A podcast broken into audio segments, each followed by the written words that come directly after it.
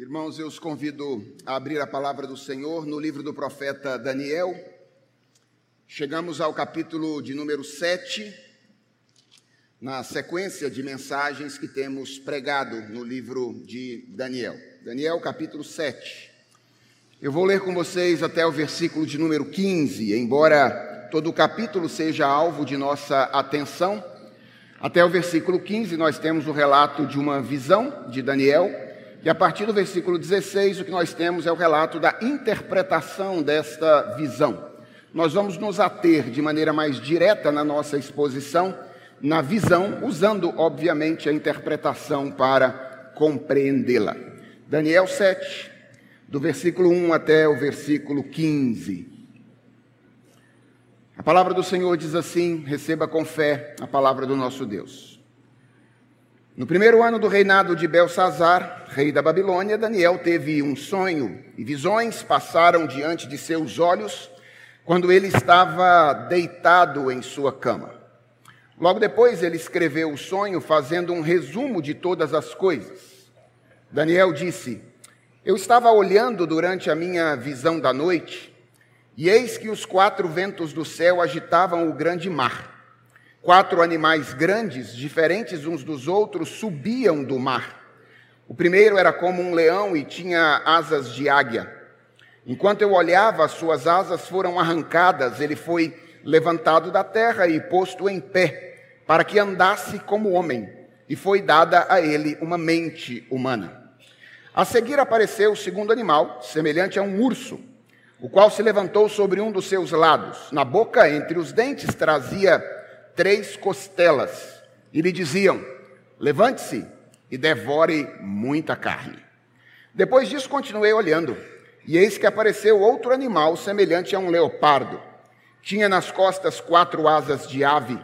Este animal tinha também quatro cabeças, e foi-lhe dado domínio. Depois disso, eu continuava olhando nas visões da noite, e apareceu o quarto animal, terrível, espantoso e muito forte. Tinha grandes dentes de ferro. Ele devorava, fazia em pedaços e pisava com os pés o que sobrava. Era diferente de todos os animais que apareceram antes dele e tinha dez chifres. Enquanto eu observava os chifres, eis que entre eles subiu outro chifre pequeno, diante do qual três dos primeiros chifres foram arrancados. E eis que neste chifre havia olhos como olhos de ser humano e uma boca que falava com arrogância. Continuei olhando, até que foram postos. E o ancião de dia se assentou. Sua roupa era branca como a neve, e os cabelos da cabeça eram como a lã pura. O seu trono eram chamas de fogo, e as rodas do trono eram fogo ardente. Um rio de fogo manava e saía de diante dele. Milhares de milhares o serviam, e milhões de milhões estavam diante dele. Foi instalada a sessão do tribunal e foram abertos os livros. Continuei olhando por causa do som das palavras arrogantes que o chifre proferia. Fiquei olhando e vi que o animal foi morto e o seu corpo foi destruído e entregue para ser queimado. Quanto aos outros animais, foi-lhes tirado o domínio, mas foi-lhes dada prolongação de vida por um prazo e um tempo. Eu estava olhando nas minhas visões da noite, e eis que vinha com as nuvens do céu alguém como um filho do homem. Ele se dirigiu ao ancião de dias e o fizeram chegar até ele. Foi-lhe dado o domínio, a glória e o reino, para que as pessoas de todos os povos, nações e línguas o servissem. O seu domínio é domínio eterno, que não passará, e o seu reino jamais será destruído. Eu, Daniel, fiquei alarmado e as visões que passaram diante dos meus olhos me perturbaram. Vamos orar. Senhor, estamos diante da tua palavra e queremos ser edificados por ela nesta manhã. Pedimos-te, portanto, que na interação que vamos ter agora entre o servo que fala e os servos que ouvem, o bendito Espírito Santo seja o nosso mestre. Ilumina-nos, ó Deus, para que compreendamos o ensino da tua palavra. É a oração que te fazemos em nome de Jesus. Amém. Se você tem acompanhado a série de mensagens no livro de Daniel desde o começo, deve ter percebido uma grande mudança no texto dos capítulos anteriores para este capítulo. Até o capítulo de número 6, Daniel é um livro narrativo, é um livro histórico. Ele conta diferentes acontecimentos que tiveram lugar na vida de Daniel e dos seus amigos destacando, como nós vimos durante a aula de escola dominical na última semana, duas coisas. O procedimento de Daniel e de seus amigos, como bons exemplos de como proceder, e os atos redentores de Deus em favor de Daniel e de seus amigos. É como se em cada um dos relatos de cada um dos acontecimentos, o autor nos ensinasse algo sobre como os filhos de Deus devem viver no contexto de governos opressores e de culturas hostis. Ele faz isso através do bom exemplo de Daniel e de seus amigos. E ele nos ensinasse também aquilo que nós devemos crer a respeito de Deus, para que consigamos viver desta maneira. Isso é Daniel de 1 a 6. A partir do, do capítulo 7, Daniel se transforma em uma profecia apocalíptica.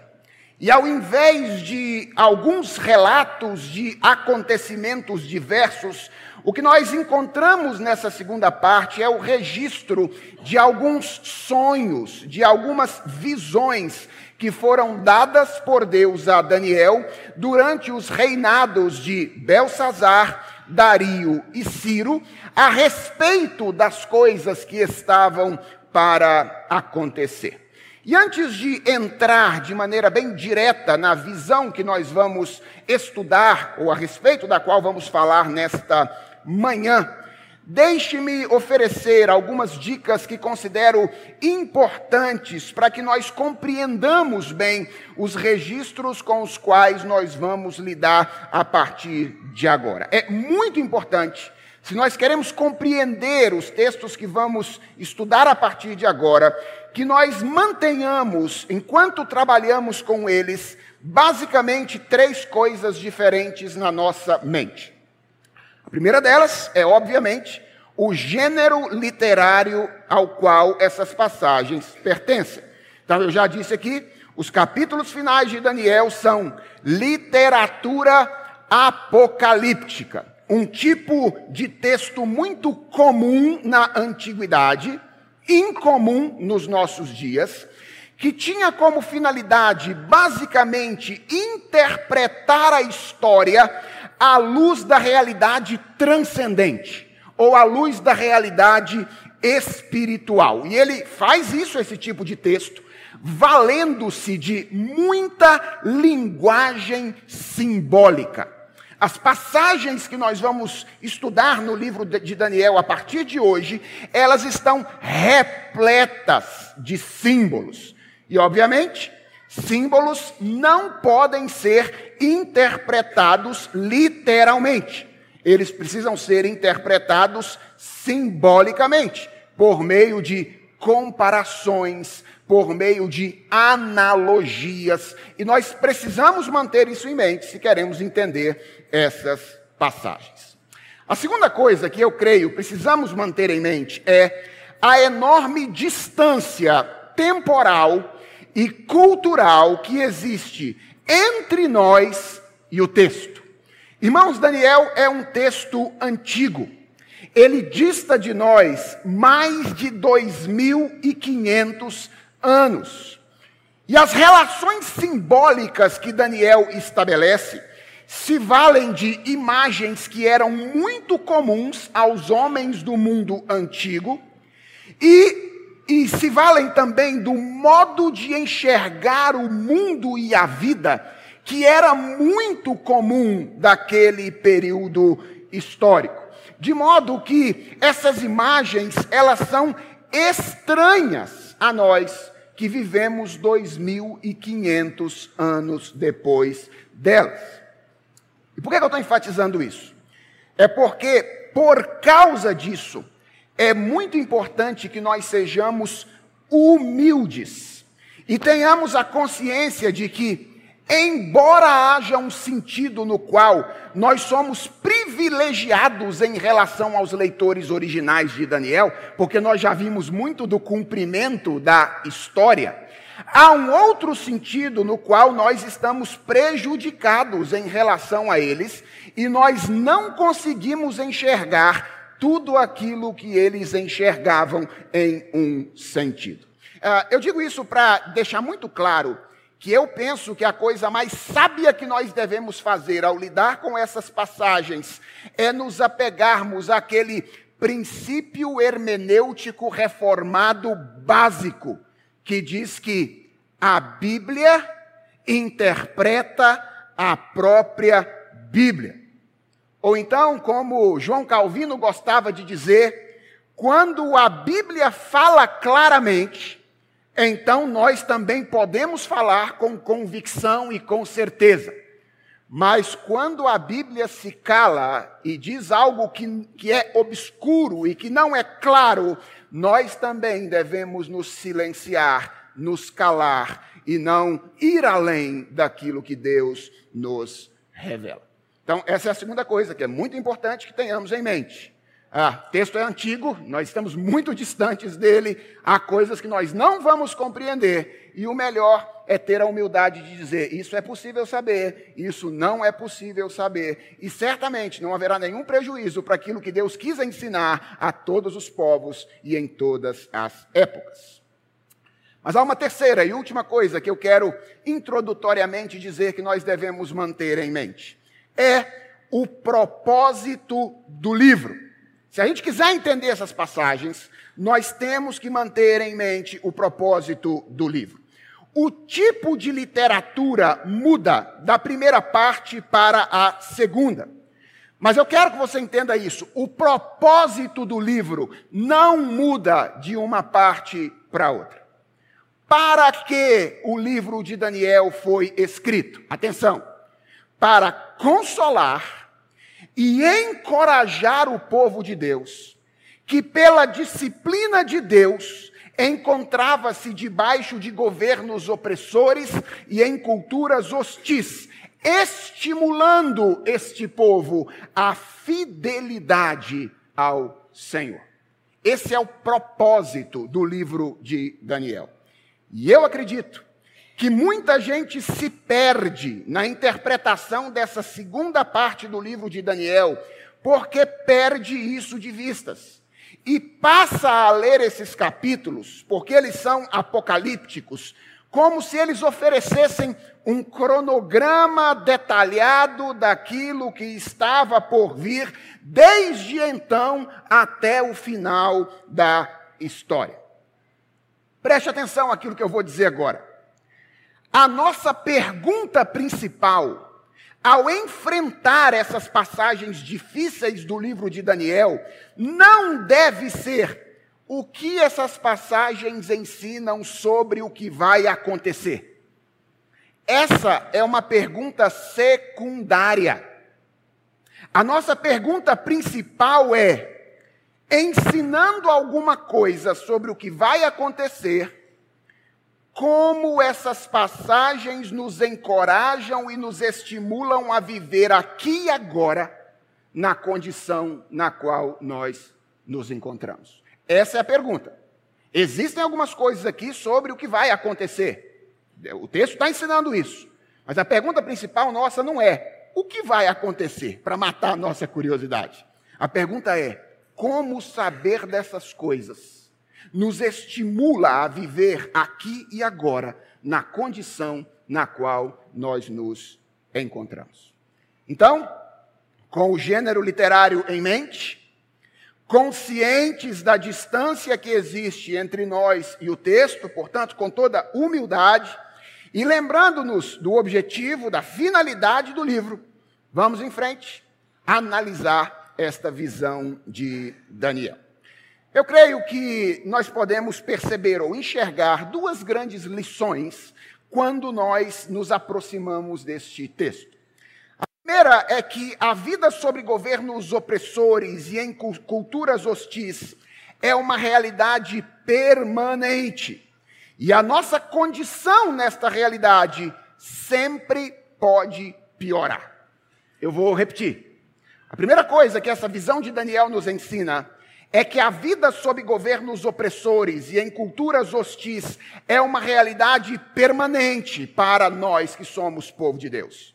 E a nossa condição nesta realidade sempre pode piorar. Essa é a lição do início da visão, do sonho de Daniel, no qual nós somos apresentados a quatro estranhos animais que saem do mar.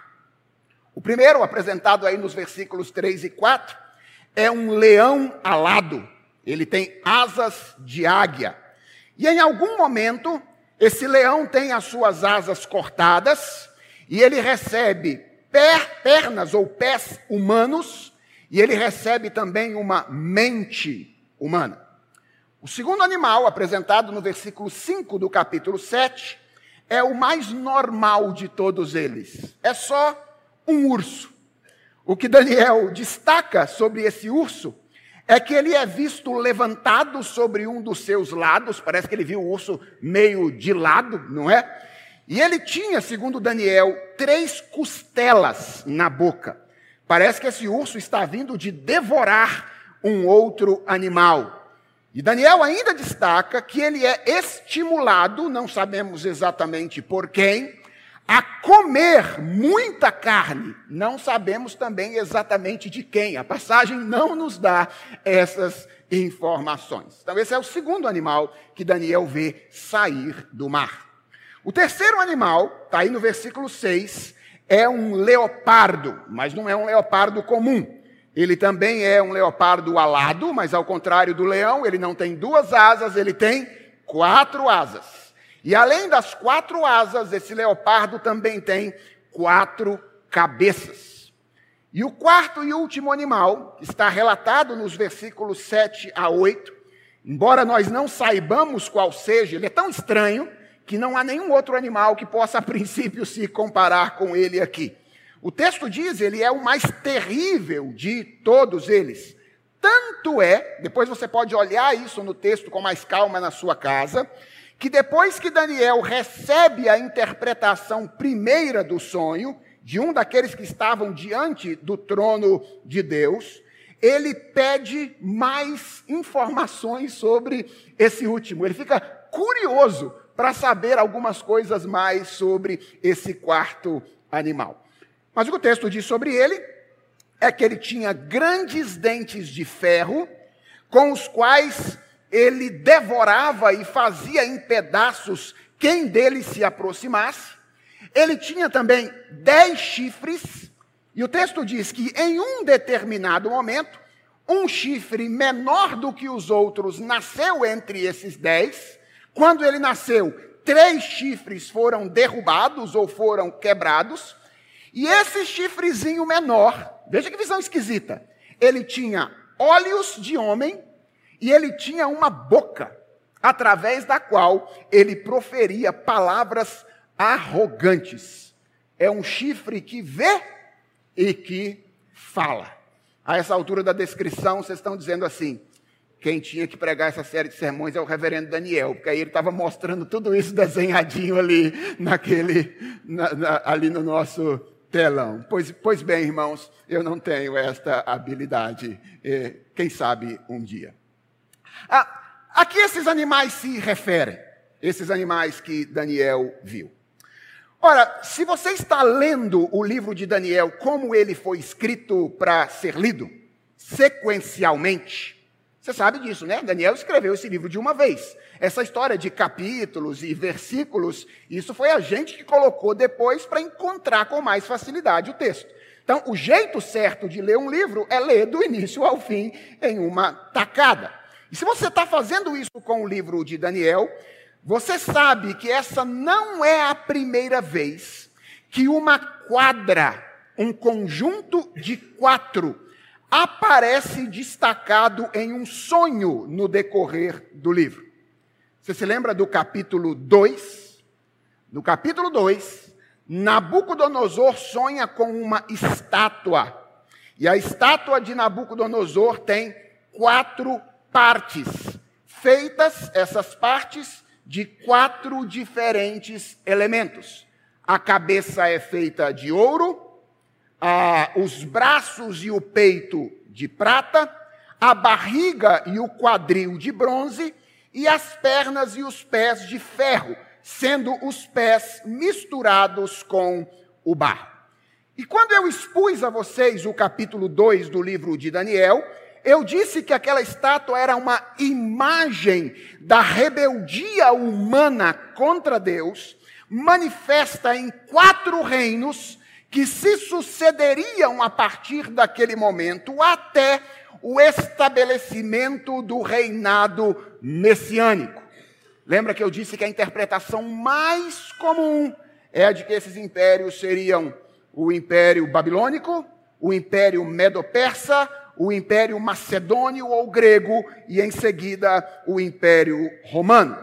Pois bem, os animais, esses animais, se referem exatamente à mesma coisa àquilo que se refere às partes da estátua lá no capítulo 2. A, a interpretação do sonho deixa isso muito claro. Veja, por exemplo, o que é que a pessoa a quem Daniel perguntou qual era a interpretação do sonho, e não deixa de ser curioso, não é? Que até o capítulo 6, Daniel é quem interpreta sonhos. Agora, a partir do capítulo 7, ele tem os sonhos e precisa de interpretação. O que mostra que todos nós somos carentes de Deus, apesar das virtudes que Deus nos concede.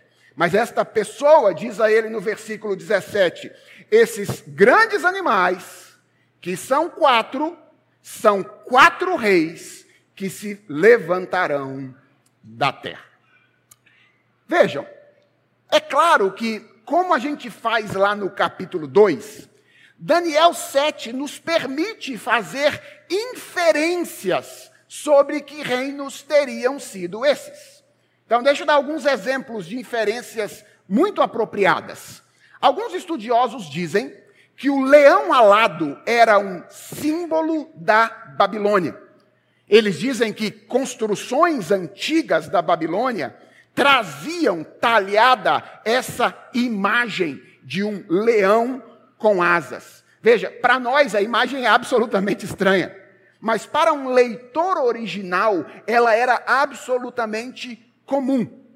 Para além disso, Perceba que o que acontece com esse leão é muito parecido com o que acontece com Nabucodonosor no capítulo de número 4.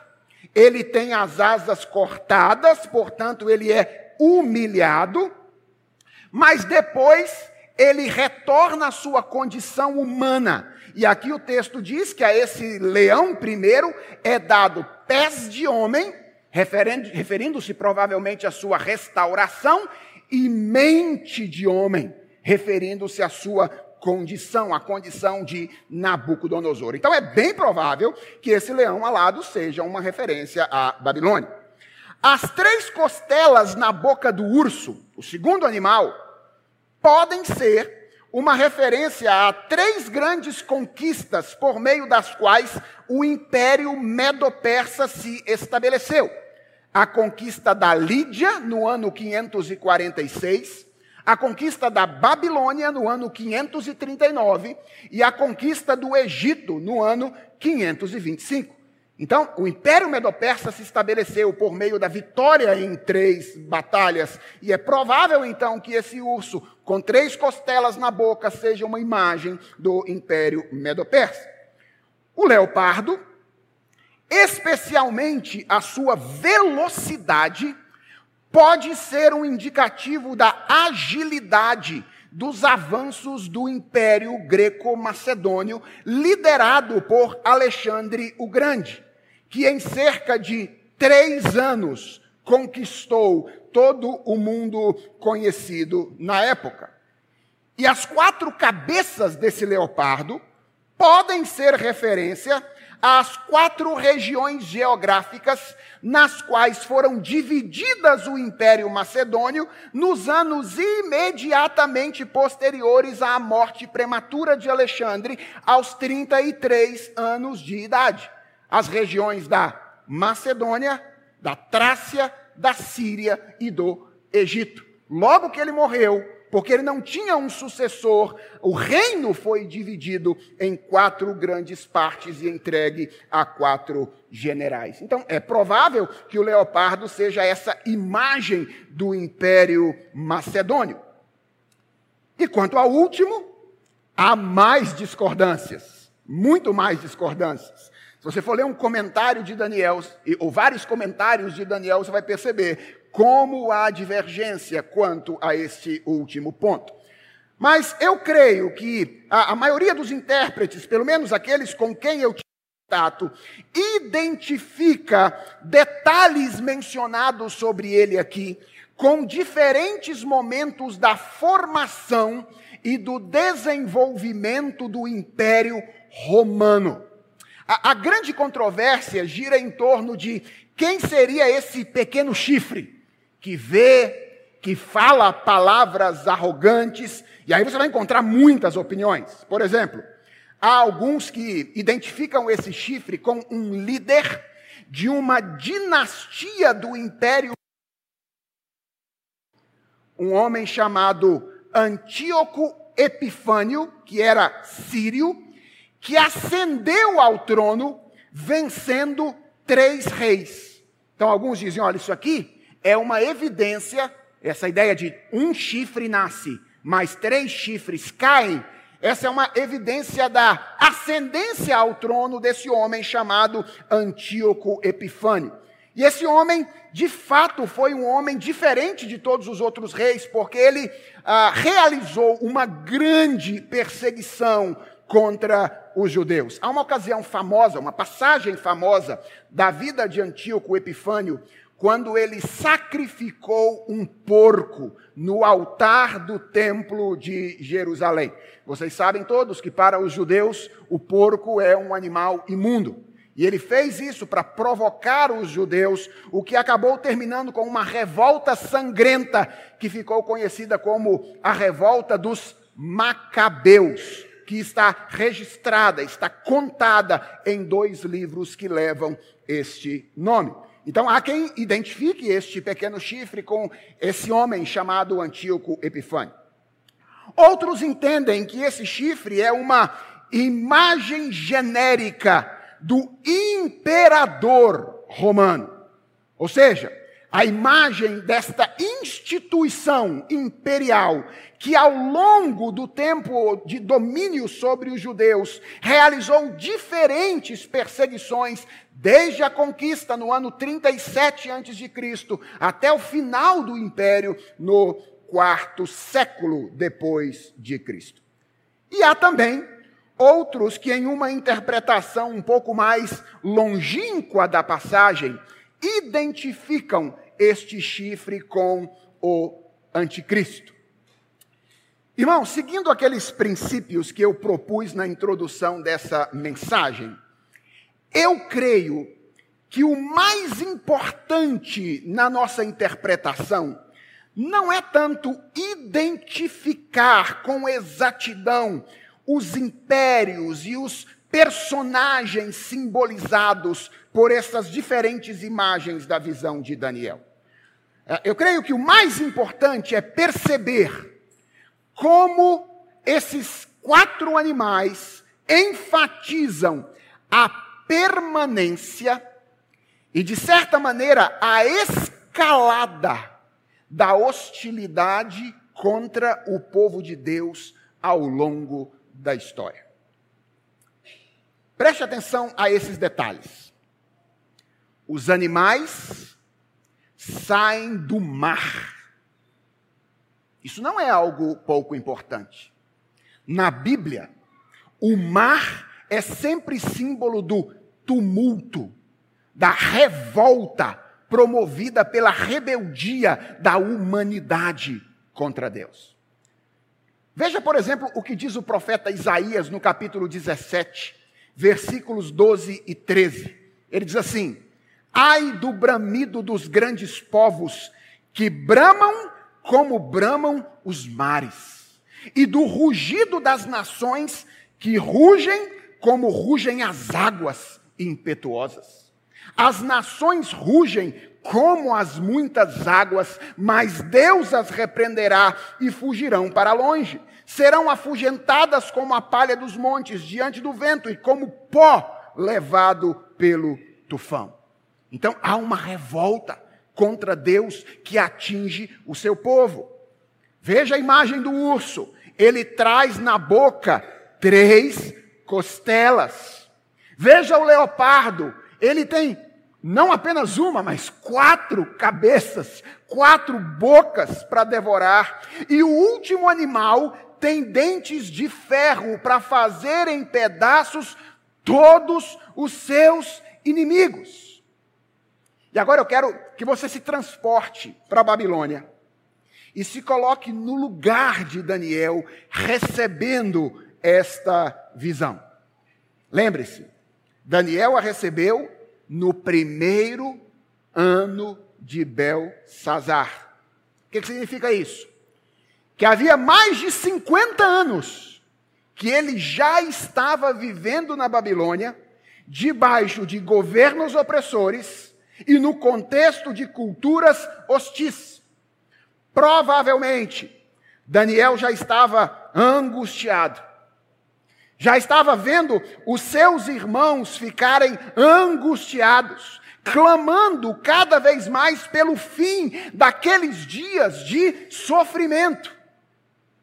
E o que é que Deus faz?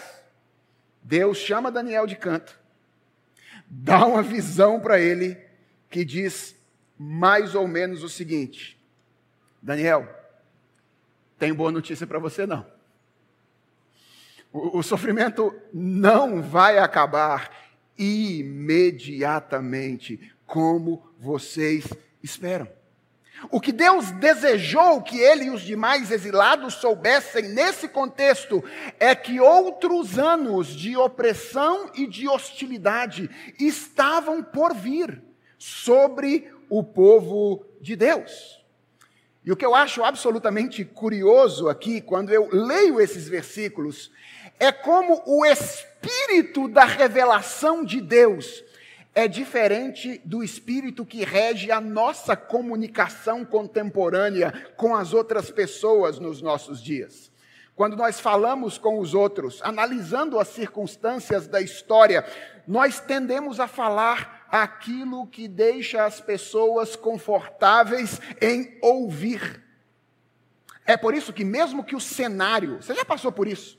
Alguém vem contar uma história para você e você percebe que o cenário não é animador. Está muito claro que os próximos momentos não serão tão simples. Mas eu e você, por causa do nosso temor de homens, nós somos tentados a rodear o toco, não é verdade? Para nunca dizer para as pessoas: olha, o cenário não é bom. Parece, pelo que você está me anunciando, que os próximos dias não serão dias tranquilos. Vocês já perceberam como é que esse período de virada de ano, nós passamos por uma agora há pouco, tende nos conduzir a momentos assim, meio ingênuos de expectativa e de esperança? Tem um efeito tão psicológico sobre nós essas mudanças, não é? O que, que muda de fato do dia 31 para o dia 1? Os reis continuarão sendo os mesmos reis, a condição econômica do país parece que permanece do mesmo jeito, ah, o cenário é muito parecido. Mas esse momento, ele exerce sobre nós assim um efeito psicológico e nós tendemos até a confiar o nosso coração a expectativas ou esperanças que são absolutamente ingênuas com relação ao futuro. O que eu quero que você perceba é que Deus não tem tanto compromisso a princípio ao entregar-nos a sua revelação com o nosso conforto pessoal. Ele tem compromisso com a verdade, com aquilo que vai acontecer. Ele anuncia o que está por vir, independentemente daquilo que esse anúncio nos possa causar. Ele fez isso com o seu povo no Antigo Testamento. E se você prestou atenção na liturgia do culto desta manhã, você viu que ele fez isso também com os crentes do Novo Testamento. Lembra de Paulo escrevendo a Timóteo? Nos últimos dias virão dias difíceis. Os homens serão infatuados, mais amigos dos prazeres do que de Deus. Nós não devemos aguardar por dias futuros, imediatamente, que sejam dias tão tranquilos quanto nós gostaríamos que viessem. Essa é a primeira coisa que essa visão nos ensina. Que vivendo sob governos opressores, vivendo no contexto de culturas hostis, a oposição ao povo de Deus parece algo permanente. E a nossa condição sempre pode piorar. No entanto, Deus nunca anuncia a sua palavra sem apresentar-nos a fonte da verdadeira esperança. E é por isso que há uma segunda lição nesta visão. E é a lição de que a vida sob governos opressores e em culturas hostis terá fim por causa do governo de Deus e através do ministério do seu filho. Essa é a segunda coisa que Deus ensina a Daniel. A vida sob governos opressores e em culturas hostis terá fim por causa do governo de Deus e pelo ministério do seu filho. Veja, os quatro animais não são tudo o que Daniel viu. Ele também viu o que parece ser um homem idoso a expressão que ele usa aí é um ancião de dias. Essa é uma expressão que aparece apenas neste capítulo da Bíblia, três vezes. Uma no versículo 9, outra no versículo 13 e outra no versículo 22. E todos os intérpretes identificam como uma referência a Deus pela descrição deste ancião que é feita pela passagem. Veja o que é que ela diz sobre ele. Diz que as roupas dele estão brancas como a neve, e os cabelos dele são brancos como a lã, que são, obviamente, dois claros indicativos da pureza divina, indicativos da santidade de Deus. E o que é que o ancião de dias faz? na visão de Daniel? Ele faz três coisas. Em primeiro lugar, no versículo 9, o ancião de dias se assenta no trono. E essa é uma clara afirmação da autoridade e do governo, da soberania de Deus. Reparem um detalhe no início da visão. Essa característica de Deus, ela é afirmada claramente aqui no versículo 9 mas ela é sugerida antes disso, logo no começo. Veja no versículo 2 que os animais sobem do mar, que é uma imagem do tumulto, da revolta da humanidade contra Deus. Mas você percebeu quem é que agita o mar? Ou de onde é que o mar é agitado? Ele é agitado pelos quatro ventos do céu. Ou seja, governantes maus que promovem desconforto ao povo de Deus, culturas hostis que deixam a gente em maus lençóis, não existem à parte do governo do Senhor. Não, não existem à parte do controle de Deus. Irmãos, Deus jamais deixa de reinar. E essa é a tônica do livro de Daniel, desde o comecinho dele. Lembra? Ele foi escrito para encorajar judeus que estavam na Babilônia submetidos a, ao exílio. Vá para o capítulo 1. E dê uma olhadinha no que diz logo no capítulo 1, o versículos, os versículos 1 e 2. Olha como é que começa o livro de Daniel. Começa assim: No ano terceiro do reinado de Jeoaquim, rei de Judá, Nabucodonosor, rei da Babilônia, veio a Jerusalém e a sitiou. E aí, antes que você comece a fazer as suas análises políticas para dizer do porquê Nabucodonosor teve sucesso nisso, ele emenda. O Senhor entregou nas mãos dele Jeoaquim, rei de Judá, e alguns dos utensílios da casa de Deus. Sim, é Nabucodonosor que, é que está reinando de maneira opressiva. Mas o verdadeiro rei é quem permite que essas coisas acontecem e abraça essas coisas em seu plano. Então, essa é a primeira coisa que o ancião de dias faz. Ele se assenta no trono, ele está reinando. A segunda coisa que o ancião de dias faz é julgar os animais. Veja no versículo 10 que o ancião de dias, ele se assenta em um trono para participar de um tribunal. O verso 10 diz que um tribunal é aberto. E reparem que além de ser descrito como vestido de roupas brancas e tendo um cabelo branco, ele é rodeado de fogo, o que em toda a Escritura está relacionado ao exercício de juízo. Então veja o versículo 9: o trono dele é feito de fogo. Veja ainda no versículo 9: as rodas do trono dele também são feitas de fogo.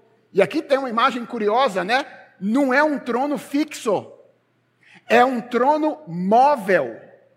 Qual é a imagem mais parecida com isso na antiguidade? As carruagens de guerra dos reis. Ou seja, a imagem aqui não é de um rei que está assentado em um trono imóvel, mas é a imagem de um rei que está em sua carruagem real, indo para a batalha. E há, para além da, daquilo que ele é, um rio de fogo, diz o texto, que nasce diante dele. E quando o tribunal é instalado, diz o texto, o livro é aberto, o animal é morto e o corpo dele é entregue para ser queimado. Então, qual é a segunda coisa que o ancião de dias faz? ele julga os animais. Ele exerce juízo sobre eles e os destrói. E em terceiro e último lugar, o texto diz que o ancião de dias, uma menção a Deus o Pai, estabelece o seu rei. Além dos animais e do ancião, a visão de Daniel inclui um terceiro personagem e esse personagem é descrito aqui como um que é como filho do homem. Atenção a essa descrição. E que vai ter com o ancião de dias, junto com as nuvens do céu. Olha só. Se você acha que as outras imagens poderiam ter soado estranhas a Daniel, deixa eu dizer para você. Talvez esta imagem seja a que mais tenha soado estranha a Daniel durante a sua visão. Por quê? Porque as outras imagens, elas apenas conjugam elementos estranhos dentro do mundo criado. Sabe o que essa última imagem faz? Ela conjuga elementos do criado e do não criado. Ela conjuga traços do divino com os traços do humano.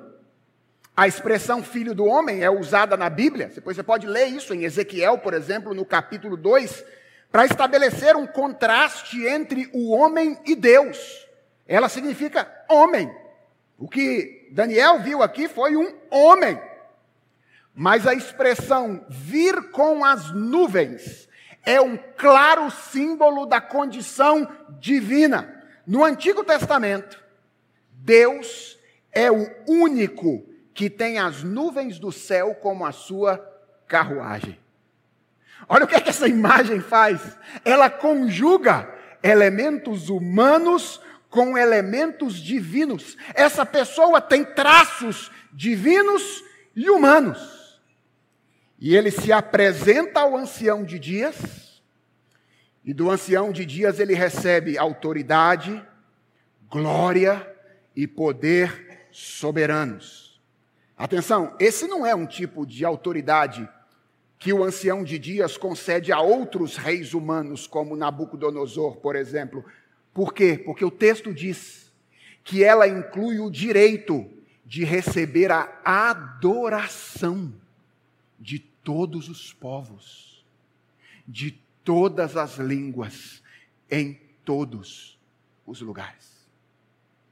Irmãos, para Daniel, deve ter sido muito difícil compreender esta imagem. Não é à toa que duas vezes, depois de ouvir, ou depois de relatar o sonho, ou ouvir a primeira interpretação do sonho, e depois de ouvir a segunda, Daniel disse: Quanto a mim, os meus pensamentos muitos me, muito me perturbaram, e o meu rosto se empalideceu, mas eu guardei essas coisas no coração.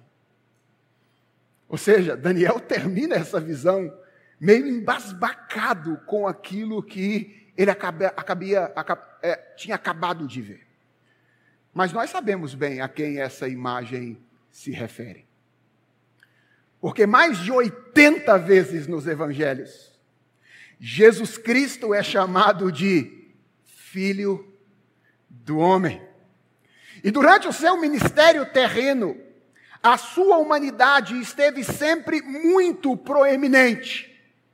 Ele nasceu, ele cresceu, ele sentiu fome e sede, ele bebeu, ele comeu, ele andou, ele se cansou, ele dormiu, ele chorou, ele foi ferido, ele sangrou, ele morreu. Todas essas coisas típicas de homem. Mas a sua divindade nunca deixou de ser manifesta durante o seu tempo de humilhação. Ele ensinou como quem tem autoridade inigualável. Ele perdoou as pessoas pelos seus pecados. Ele falou possuir um reino. Ele ressuscitou. E ele declarou, depois da sua ressurreição, que toda a autoridade lhe tinha sido dada no céu e na terra. Que momento é esse?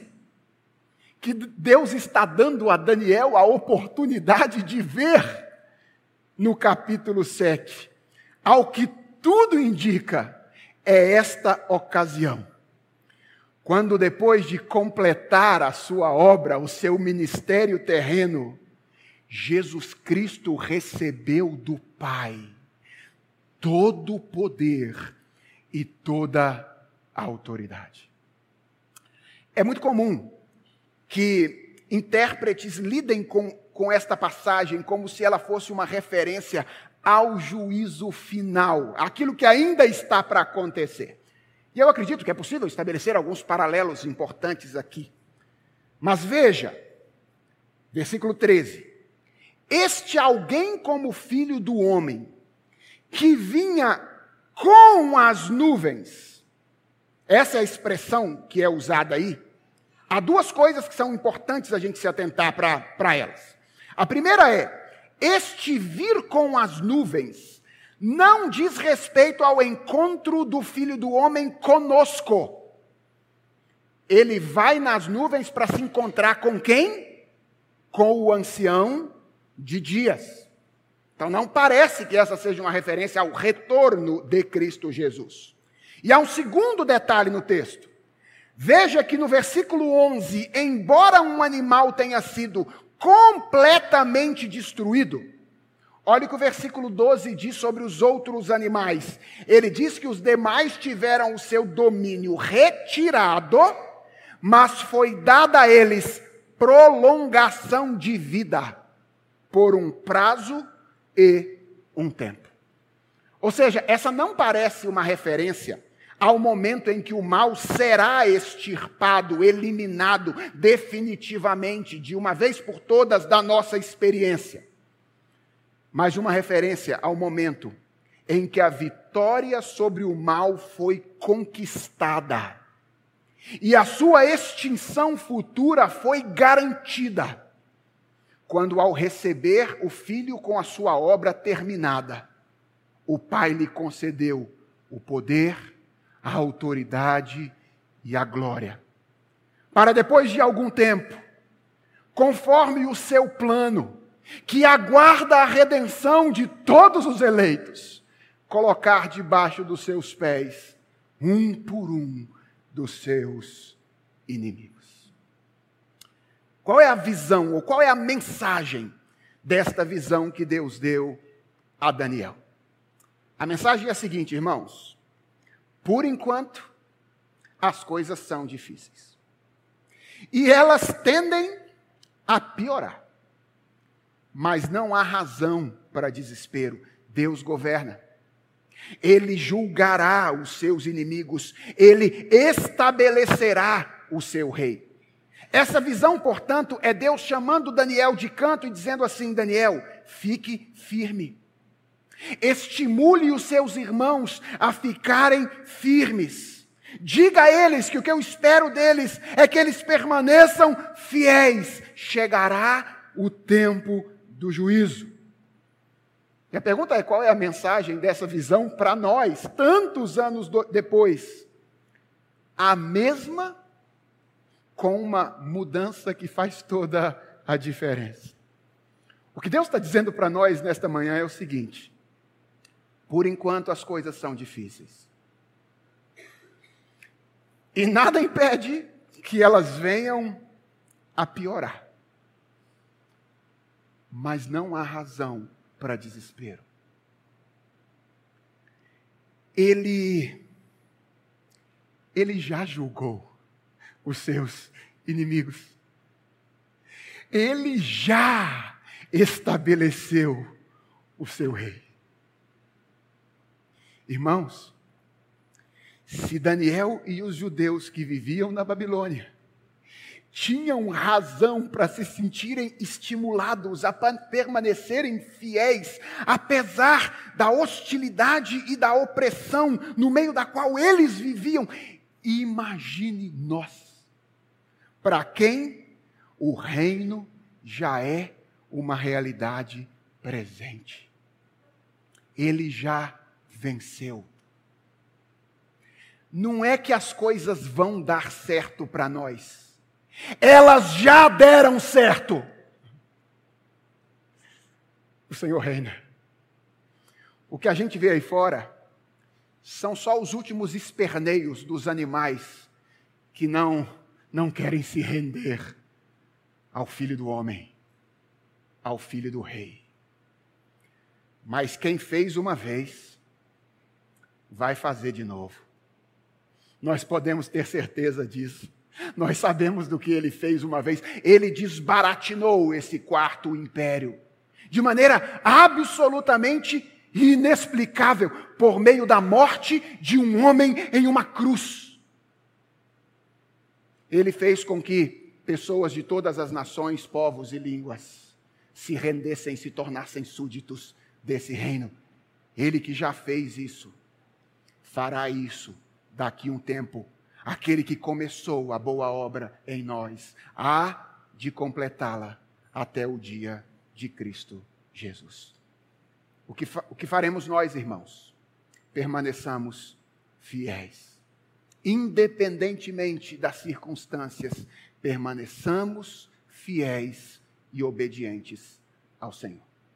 Vamos orar? Senhor Deus, é com alegria no coração que nós nos lembramos que o reino foi estabelecido. É com muita alegria no coração que nós nos lembramos que os inimigos já foram expostos ao desprezo uma vez, quando o teu filho triunfou sobre eles na cruz do Calvário.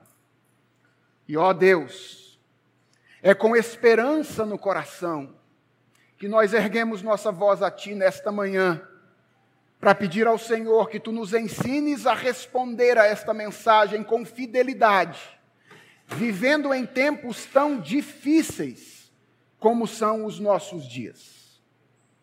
Tem misericórdia do Teu povo, Senhor.